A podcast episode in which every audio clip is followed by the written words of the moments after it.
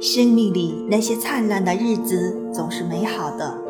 我们喜欢晴天，不喜欢雨天；喜欢春天，不喜欢冬天；喜欢快乐，不喜欢悲伤。